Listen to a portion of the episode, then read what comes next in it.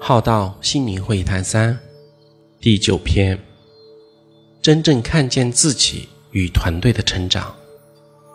每个人在还没有落实所学的东西，没有行出所体悟、所知道的，是不会有真正的成长与喜悦。如此还没消化所学的，成长是非常有限的，也感受不到自己的不同。没有改变与成长上的不同，是不会有发喜的。吃饭也要运动，学习也要实践，知道也要做到。个人与团队就在其中，一点一滴的看见自己与团队的成长与不同。若看不见自己与团队的成长，回观一下自己，改变了多少，做到了多少。认知提升了多少？